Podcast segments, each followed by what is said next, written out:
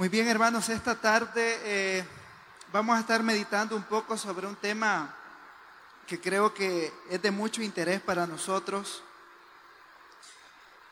y que posiblemente tal vez en cuanto a este tema tenemos algunas ideas que posiblemente no estén muy cerca de, de la verdad o que tal vez tengamos algunas dudas. Y hoy juntos vamos a aprender de la palabra del Señor. Hace unos cuantos meses, yo creo que ya más de un año o un año, comenzamos aquí en el culto de fraternidad de varones una serie muy pequeña de dos mensajes que se llamaban Destinos Eternos. Destinos Eternos. Y en aquel primer mensaje estuvimos hablando sobre lo que era el cielo. Y llegamos a las conclusiones de que el cielo es un lugar de dicha, es un lugar de paz, un lugar de gloria y mucho más allá de lo que pensamos, porque en este lugar tan glorioso, tan sublime, está nuestro Señor Jesucristo. Y dijimos en aquel momento de que todos aquellos que creen en Jesús, todos aquellos que han sido salvos por el Señor, serán parte de este glorioso reino de nuestro Señor. Y el Evangelio es un llamado para que todo aquel que lo escuche, por la gracia de Dios, pueda reconocer que Jesús ha venido a salvar lo que se había perdido, ha venido a salvar a hombres pecadores, a todos aquellos que estábamos destituidos de la gloria de Dios. Jesús vino a salvarlos completamente. Entonces eso hablábamos un poco en aquel momento sobre el cielo y veíamos también algunas ideas equivocadas que existen sobre el cielo. Y ciertamente, mis hermanos, para la humanidad solo existen dos destinos, el cielo o el infierno. No hay un estado intermedio. No hay un lugar donde va a llegar el alma del hombre o de la mujer a estar un momento ahí mientras otros que están vivos le ayudan a ganar méritos para su purificación y poder así ascender al cielo. No existe ese lugar. No existe un lugar llamado purgatorio. No existe. Más allá, hermanos, de la muerte no hay posibilidad, posibilidad alguna de que el hombre pueda ser salvo.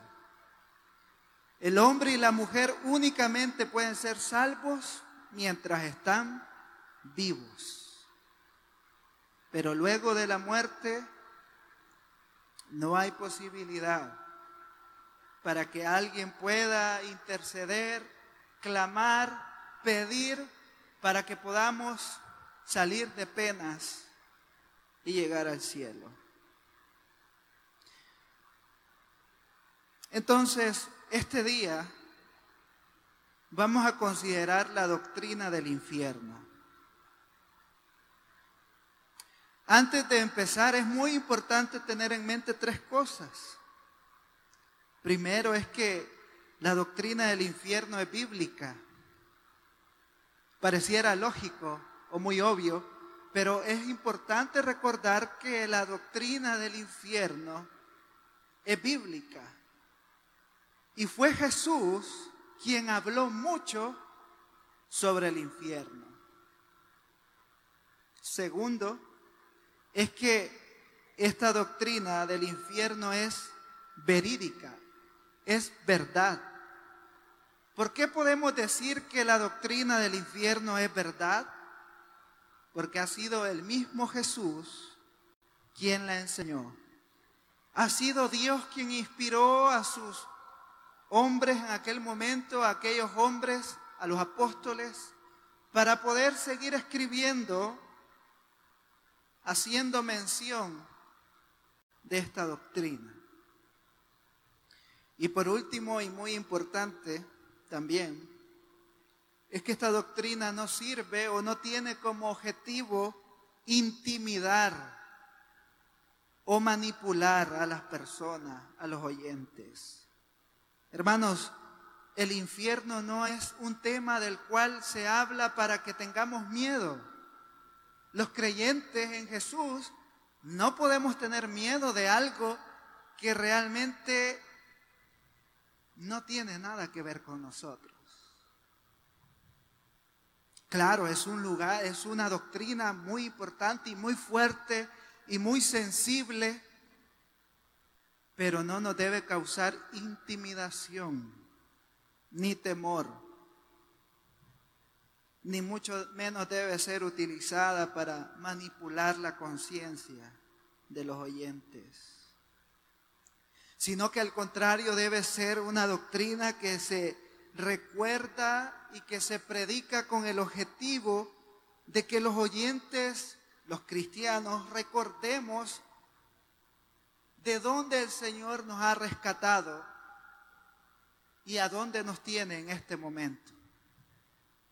Y para los que no son creyentes, es una doctrina que los llama, vengan antes de que sea tarde, huyan de ese lugar, huyan a Cristo Jesús. Pero bien, entremos hoy a este breve tema del infierno. Quiero invitar los hermanos a que vayan a Mateo capítulo 25, versículo 41.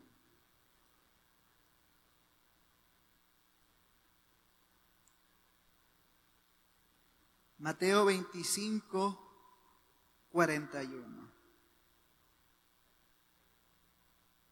Dice la escritura, entonces dirá también a los de la izquierda, apartados de mí, malditos, al fuego eterno preparado para el diablo y sus ángeles.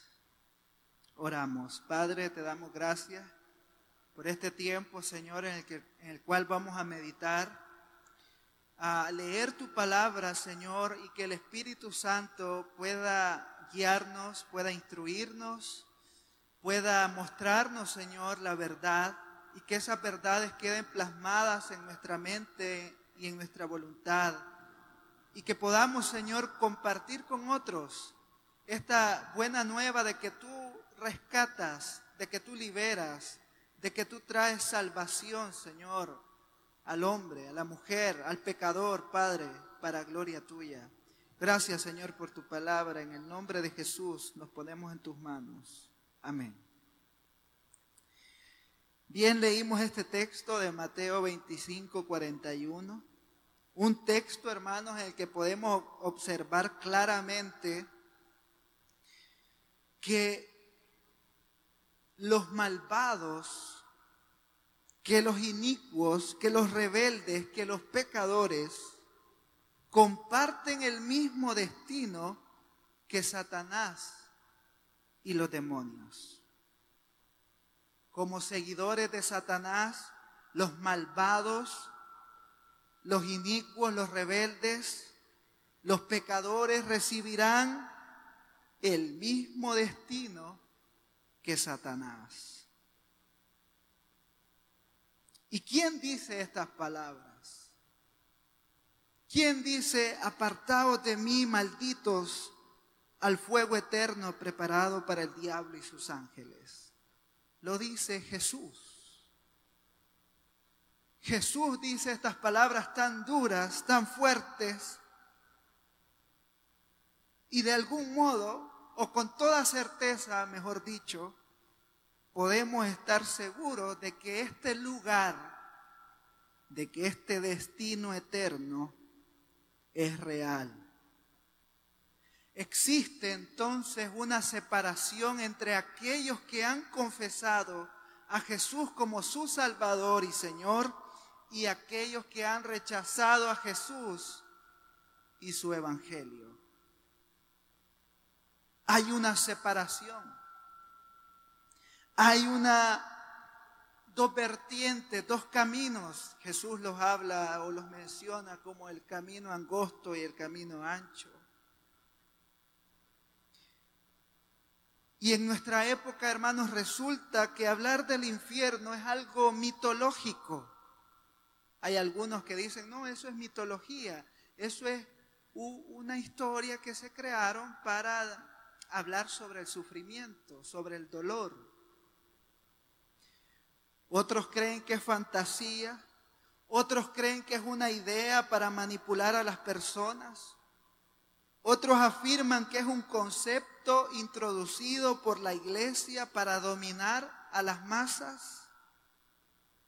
Y la lista podría continuar de ideas que surgen sobre el infierno. Sin embargo, el testimonio de las escrituras es este. Aquellos que no están en Cristo Jesús están condenados al infierno. Aquellos que no creen en Cristo Jesús están condenados al infierno. Quiero mencionar cuatro cosas, cuatro asuntos en esta breve enseñanza que creo que nos pueden ser útiles. El primero de ellos es ideas erradas o equivocadas sobre el infierno. La primera ya la mencionamos y es que algunos afirman que el infierno como doctrina o como enseñanza es un invento de la iglesia, de la religión, para tener atada la conciencia de los oyentes y con miedo y con pavor y para que no hagan lo malo. Generalmente los que dicen este tipo de cosas son gente, o más bien dicho, personas ateas, personas que no, no reconocen a Dios y dicen, eso es una invención se reunieron, dicen ellos, en algún lugar y como el papel aguanta lo que le ponen. Así afirman algunos de manera popular. Sin embargo, esta idea es equivocada porque es simplemente una opinión. Una opinión que se fundamenta en el criterio propio y que no puede ser válida porque la iglesia, hermano, desde el desde el año 80 después de Cristo, ha afirmado la doctrina del infierno. Estamos hablando más de 1920 años atrás. Entonces no es algo que se inventó de pronto, sino que es el testimonio recogido por los apóstoles sobre lo que Jesús enseñó. Segunda idea equivocada sobre el infierno es que algunos afirman que es un lugar temporal. Se dice con mucha certeza que este lugar es real, que existe y que ciertamente los pecadores van a ir a ese lugar, pero que después de pagar su condena, saldrán de ese lugar purificados hacia el cielo, como una especie de cárcel espiritual, donde pagan las penas y, y salen. Pero la Biblia no habla eso. La Biblia habla de un castigo eterno.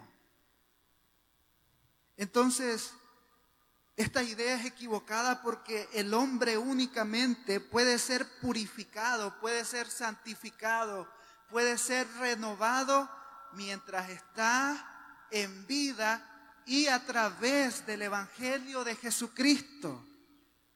Es hoy, es ahora que el hombre puede ser totalmente renovado, santificado por el Espíritu Santo. Pero no en este lugar. Y la tercera idea equivocada sobre el infierno es que algunos han tratado de conciliar el amor de Dios y la justicia de Dios. han tratado de conciliar esta idea y dicen, bueno, Dios es amor, sí. Y Dios es justicia, es fuego consumidor, sí. Pero ¿cómo Dios puede ser esas dos cosas a la vez? Y han formulado entonces la idea de que cuando el pecador llega al infierno, llegará un punto en que dejará de existir. Y eso se conoce como el aniquilacionismo. Los adventistas creen esto.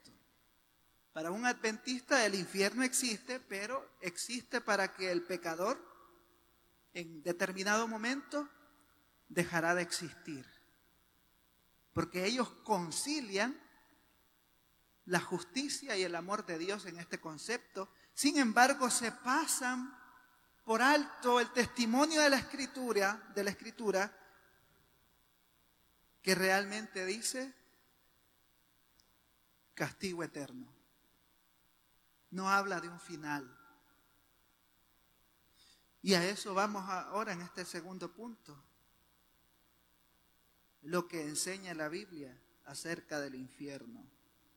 Ya vimos brevemente algunas ideas erradas con respecto a esta doctrina, pero consideremos lo que la Biblia enseña. Vayamos primero a lo que Jesús nos dice. Veamos, por ejemplo, Mateo capítulo 10, versículo 28. Mateo capítulo 10, versículo 28. Dice Jesús, y no temáis a los que matan el cuerpo, mas el alma no pueden matar. Temed más bien a aquel que puede destruir el alma y el cuerpo en el infierno. Algunos han entendido que cuando dice aquel se refiere al diablo, pero no es el diablo es Dios. Porque Dios es el que tiene la facultad soberana sobre el hombre. Pero lo primero que nos dice Jesús acerca del infierno es que es una experiencia holística, es decir, que incluye todos nuestros sentidos, todo lo que somos. En pocas palabras, el hombre cuando llega al infierno, no va a llegar una parte de él, el alma o el espíritu, o algo similar, sino que todo él, todas sus emociones, todas sus, sus capacidades sensitivas estarán ahí. Y un ejemplo de esto lo tenemos en el rico y Lázaro. Cuando el rico está en aquel lugar de tormento, él siente lo que sentía en vida. Dice, yo quiero que pongan, que pongas ese dedo con una gota de agua sobre mi lengua, porque todas sus partes sensibles estaban ahí, siendo parte de esta experiencia tan espantosa.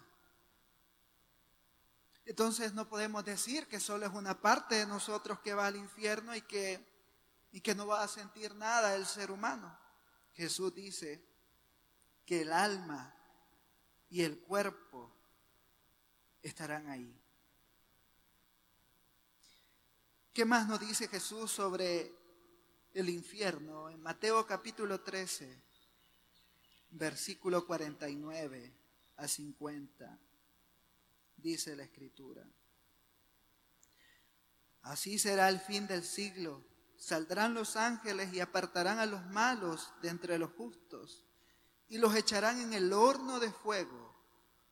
Allí será el lloro y el crujir de dientes. Jesús nos enseña que este lugar es para los malos. Pero hay que entender algo, hermanos que la maldad no reside únicamente en hacer lo malo, sino también en rechazar lo bueno.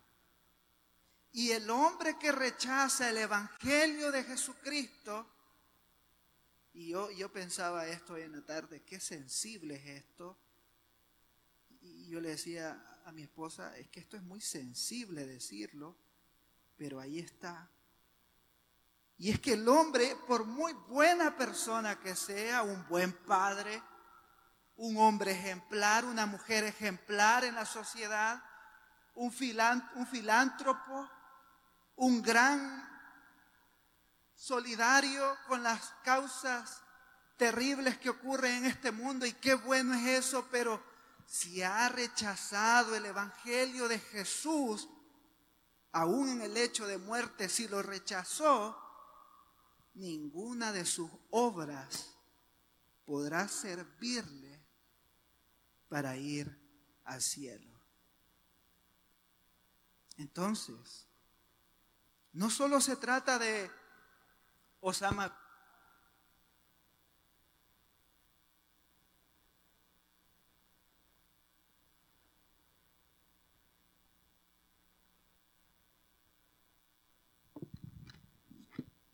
Sí, sí, muy bien. Se descargó.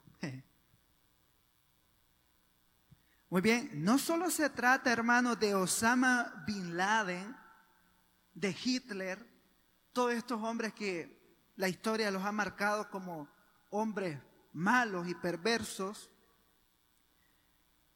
sino que de aquellos que rechazaron también el Evangelio de Jesús. Y dice Jesús nuevamente, allí será el lloro y el crujir de dientes. Una expresión hebrea que es utilizada para, decir que es una pena tan profunda, pero tan profunda, que va a experimentar la persona en ese lugar. Esto lo dice Jesús. Podríamos ver otros textos, pero vamos a ir avanzando. Ahora, ¿Qué dicen los apóstoles sobre el infierno? Veamos segunda de Tesalonicenses, capítulo 1, versículos 7 al 9. Y veamos qué nos dice aquí el apóstol Pablo también sobre el infierno. Segunda de Tesalonicenses, capítulo 1, versículo 7 al 9 y dice, y a vosotros que sois atribulados, daros reposo con nosotros cuando se manifieste el Señor Jesús desde el cielo con los ángeles de su poder, en llama de fuego, para dar retribución a los que no conocieron a Dios. Oigan esto, para dar retribución a los que no conocieron a Dios ni obedecen al Evangelio de nuestro Señor Jesucristo. ¿Y qué va a pasar con ellos? Sufrirán pena de eterna perdición, excluidos de la presencia del Señor y de la gloria de su poder. Pablo nos enseña que el infierno es un lugar totalmente separado de Dios. Totalmente separado de Dios.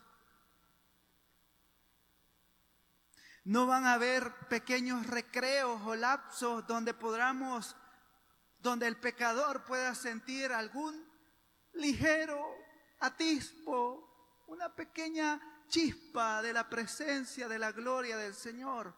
No, no existirá eso.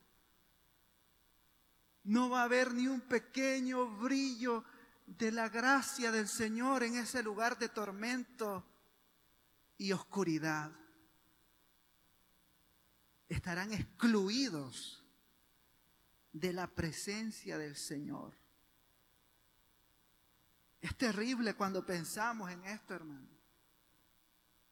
Es terrible cuando el hombre hoy en día se jacta en su pecado y quiera Dios que pueda volver en sí y arrepentirse de su mal proceder, porque el destino que le espera al pecador, al, al que no ha reconocido a Jesús, es un destino de tormento.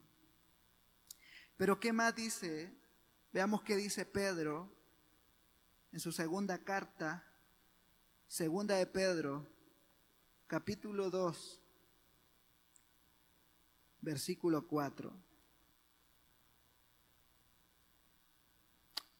Segunda de Pedro, capítulo 2, versículo 4. Porque, porque si Dios no perdonó a los ángeles que pecaron, sino que arrojándolos al infierno los entregó a prisiones de oscuridad para ser reservados al juicio.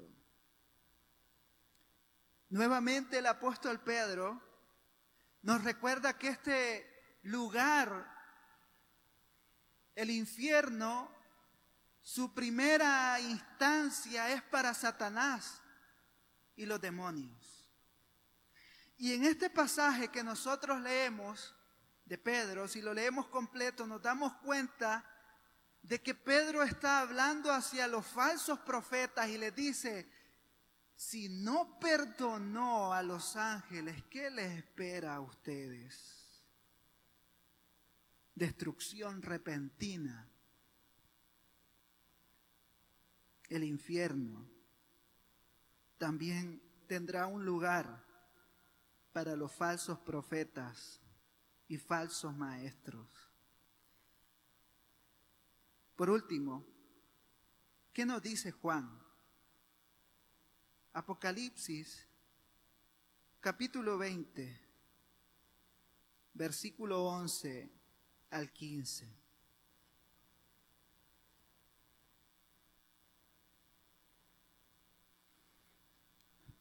Apocalipsis 20, 11 al 15.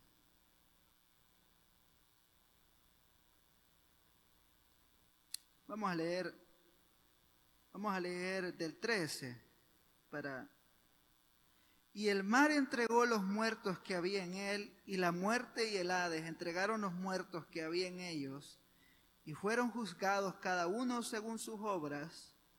Y la muerte y el Hades fueron lanzados al lago de fuego, esta es la muerte segunda. Y el que no se halló inscrito en el libro de la vida fue lanzado al lago de fuego. Hay dos cosas muy interesantes en este pasaje. Lo primero es que alguien podría decir, bueno, acabamos de leer en el versículo 13 al final que fueron juzgados cada uno según sus obras. Entonces, podría pensar alguno, no aquí tal vez, pero podría pensar alguien, quiere decir que de alguna manera la salvación es por obras. Y sería una mala conclusión, sería una, una conclusión equivocada. Porque hermanos, la salvación en nosotros es que produce buenas obras. No hacemos buenas obras para producir salvación o para mantenerla. Producimos buenas obras porque Dios está trabajando en nosotros. La gracia de Dios opera a través de la palabra, a través del Espíritu Santo y continuamente hacemos obras que glorifican el nombre del Señor. Eso por un lado. Y lo segundo, hablando propiamente de la doctrina del infierno, es que nos muestra sobre la segunda resurrección. Que ese ya sería un tema aparte, pero es importante recordar que hay una segunda resurrección, donde todos se presentan delante de Dios para tomar su cuerpo, unos para perdición y otros para gloria. Y aquí hay un paréntesis muy interesante, y es que no afirmamos nosotros la doctrina del sueño del alma. No la afirmamos. No afirmamos que la gente después de que se muere está dormida esperando que venga Jesús. Si bien Pablo menciona esto allá en 1 Tesalonicenses, él no está hablando de la doctrina del sueño del alma. Porque nosotros creemos que por el mismo testimonio de la Escritura, que cuando morimos, partimos a estar con el Señor, el creyente. Y el que no es creyente parte a un castigo eterno. Y luego, en la segunda resurrección, formamos parte ahora de esta, de esta gloria con el Señor, ya con nuestro cuerpo glorificado, y los condenados con su cuerpo, pues también para ser parte de la condenación eterna y todo esto que describe. Pero esto ya sería estudiar Apocalipsis, pero vale la pena mencionarlo. En, conclusión, hermanos, de todos estos pasajes entendemos que tanto Jesús y sus apóstoles no mitigan, no se refrenan a la hora de hablar del infierno, sino que libremente plasman ideas no inventadas, sino en consonancia a la inspiración del Señor sobre esta doctrina pudiéramos haber visto lo que el Antiguo Testamento enseña también acerca del Seol, pero nos hubiese llevado un poquito más de tiempo y hay otras cuestiones que es importante verlas también. Bien, eso era como el segundo aspecto que queríamos ver en esta tarde. Lo tercero es algunas consideraciones sobre el infierno con base a lo que ya hemos leído en los textos. Lo primero que diremos sobre el infierno es que es un lugar espantoso. Leímos textos que nos dicen, que nos dicen esto, que es un lugar donde la oscuridad es eterna,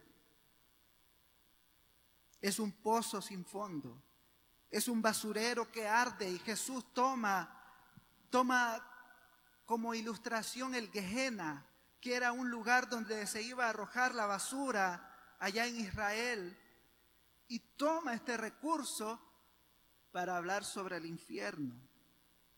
El infierno es un lugar que la Biblia describe como un lugar de angustia, de, de dolor, de zozobra, donde hay cadenas de oscuridad, donde hay un gusano que nunca muere, donde hay fuego. Y, alguien podría decir, ¿y es que en el infierno habrá literalmente gusanos? Todo apunta a que son, a que son recursos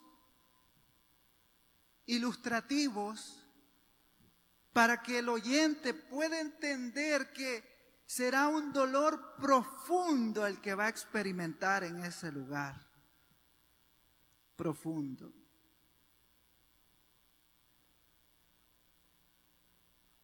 Es un lugar espantoso. Y en ese sentido, los tormentos del infierno o el infierno mismo es para siempre.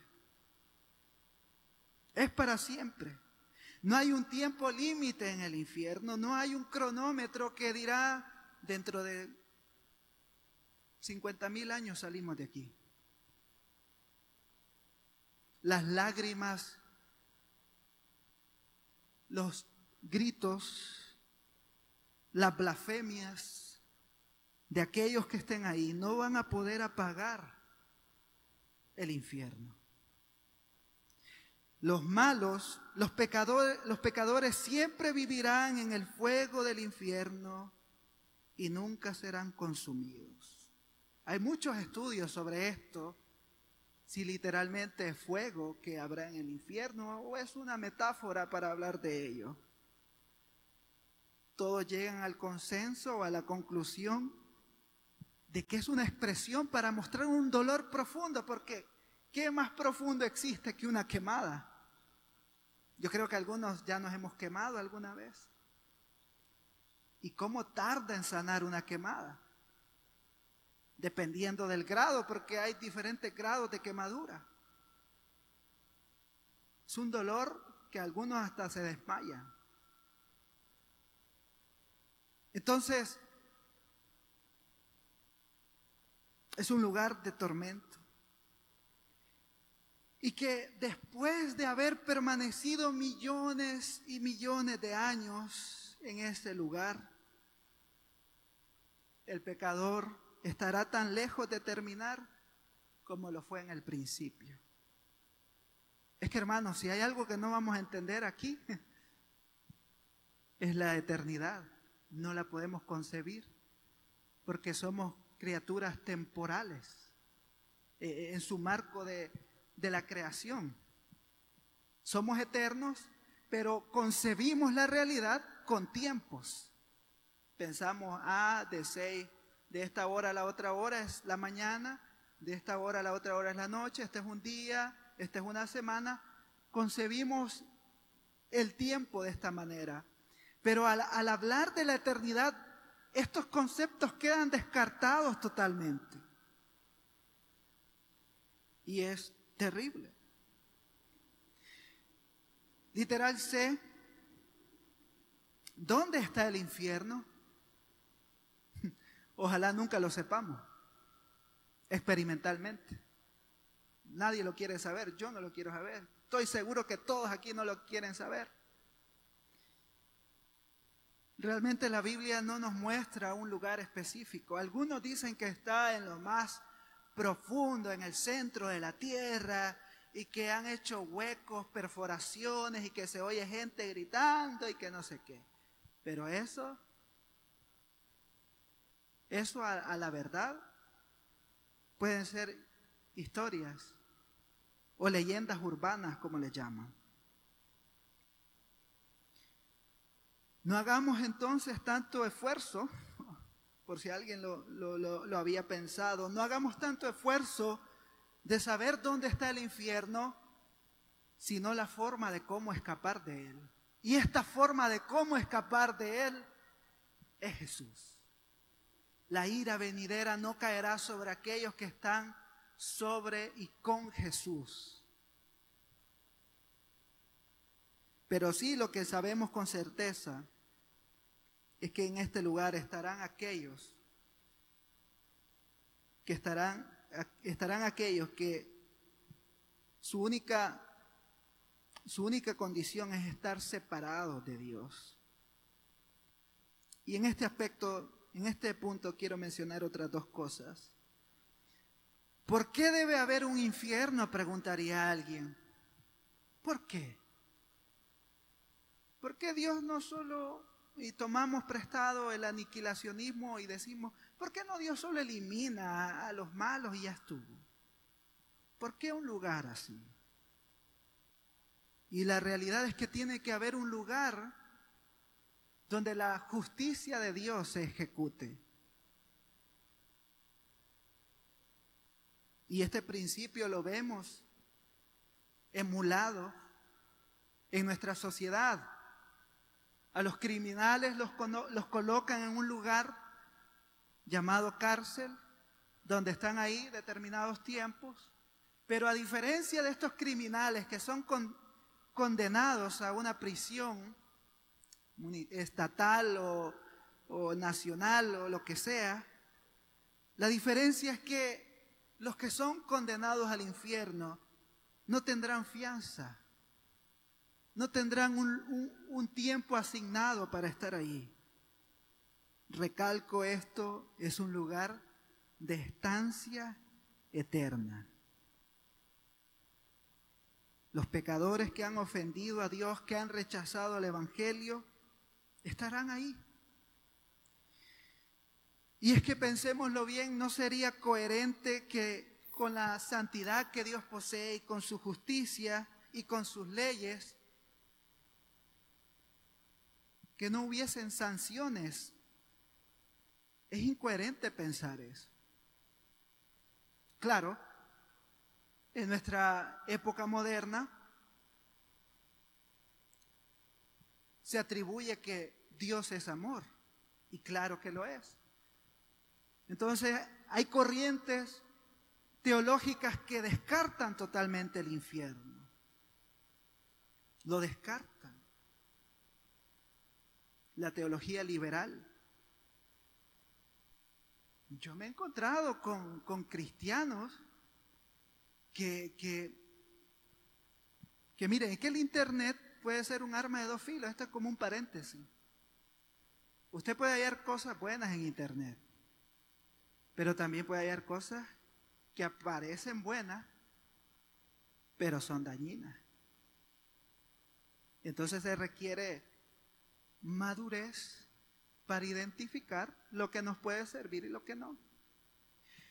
Y encontraba una persona hace como unos cuatro meses afirmándome que, que, el infierno había sido una invención allá en el siglo IV y que no sé qué, en el concilio de Nicea, y empezó a, a tirarme unos datos históricos sacados de la manga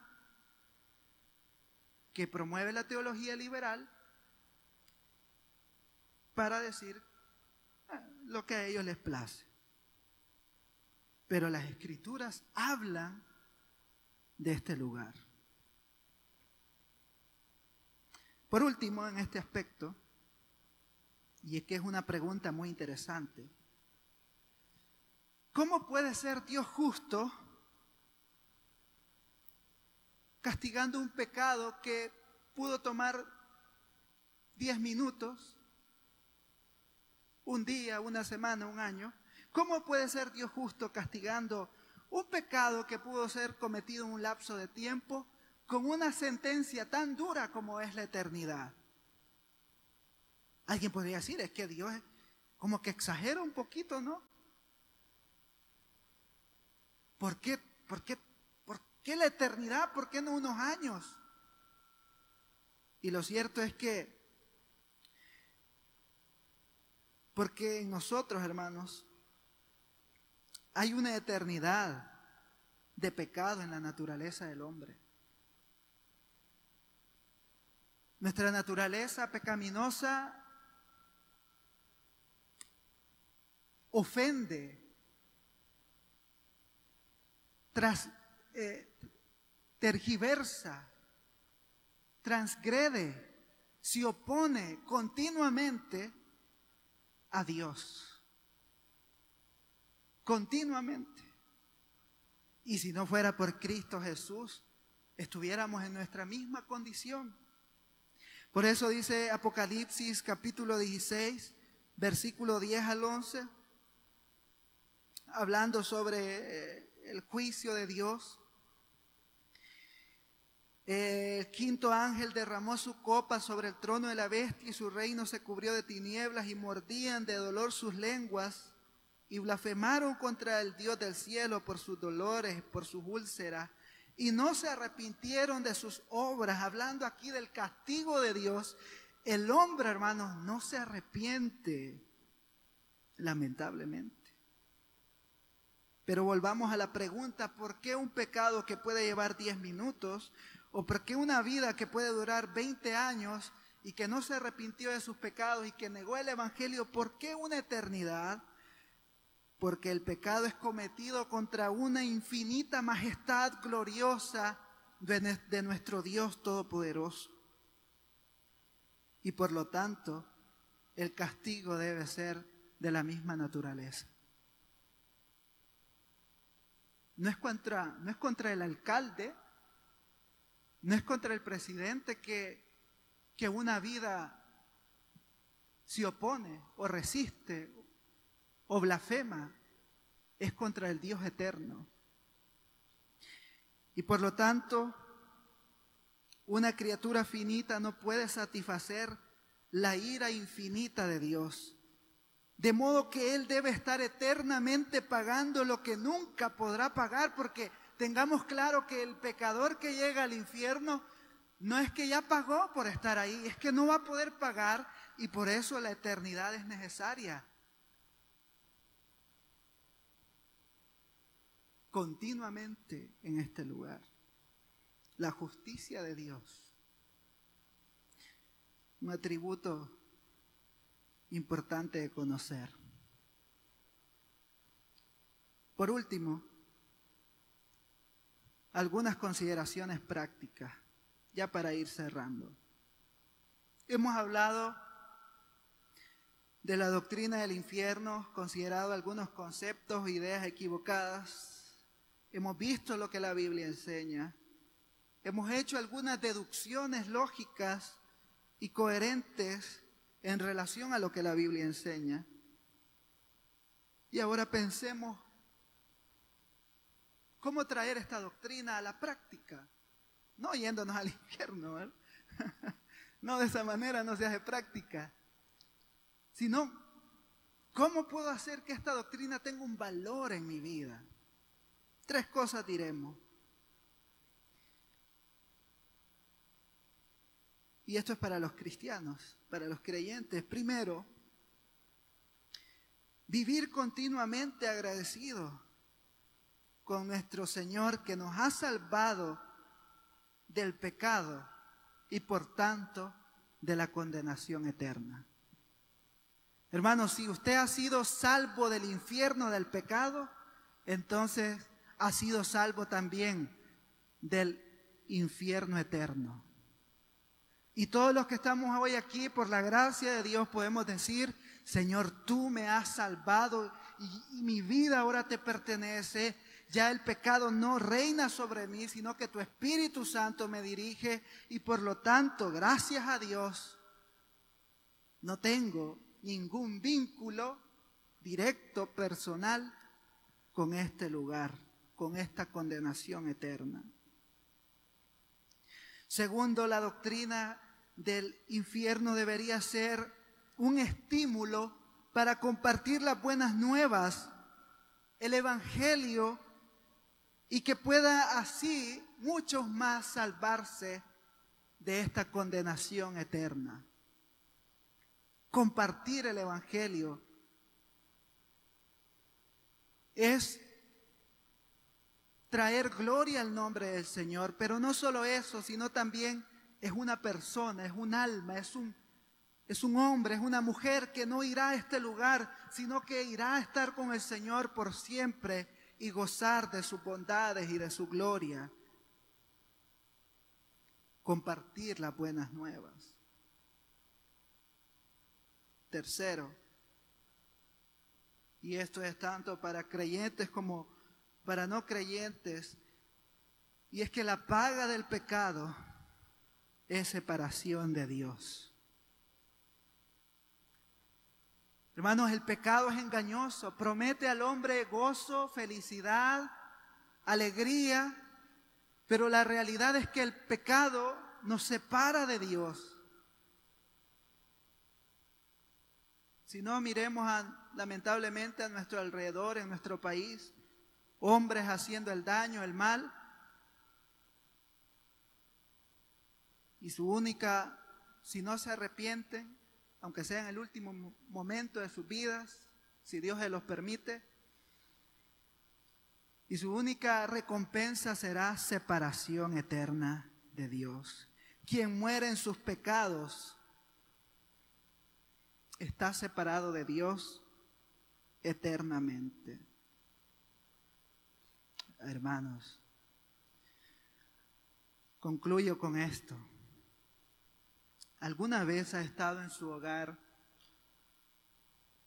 y la energía eléctrica se ha ido y no ha tenido una candela, una lámpara? El teléfono está descargado, no hay nada que emita luz. No puede ver ni su propia mano, obviamente. De alguna manera angustia estar en la oscuridad. Ahora multiplique esa sensación por lo eterno.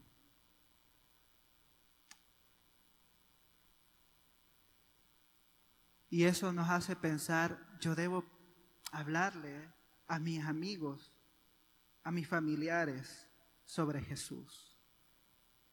Si Él puede rescatarlos del pecado, también los, los rescatará de la ira venidera.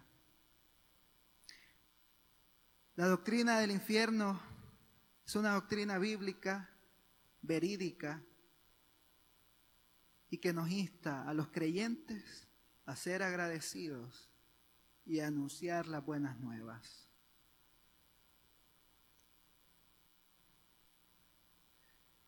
Oramos dando gracias a Dios por su palabra. Padre, gracias por este tiempo en el que hemos podido meditar en tu palabra. Señor, en este momento aprovechamos este minuto, Señor, para orar por aquellos que nosotros conocemos, Dios. Por aquellos amigos también que nos pueden estar viendo a través de los medios. Que tú puedas salvarlos, Señor. Que tú puedas llevar una palabra de salvación a sus vidas y que puedan reconocer a tu Hijo Jesús como su Salvador. Señor, ayúdanos a ser agradecidos porque ciertamente tú nos has salvado. Señor, ya no podemos ver la ira sobre nosotros, sino que podemos ver tu gracia continuamente sobre nuestras vidas. Tú nos amas, Señor, y por eso enviaste a tu Hijo amado a morir en la cruz del Calvario para ciertamente darnos salvación eterna. Gracias por tu Hijo Jesús. Amén.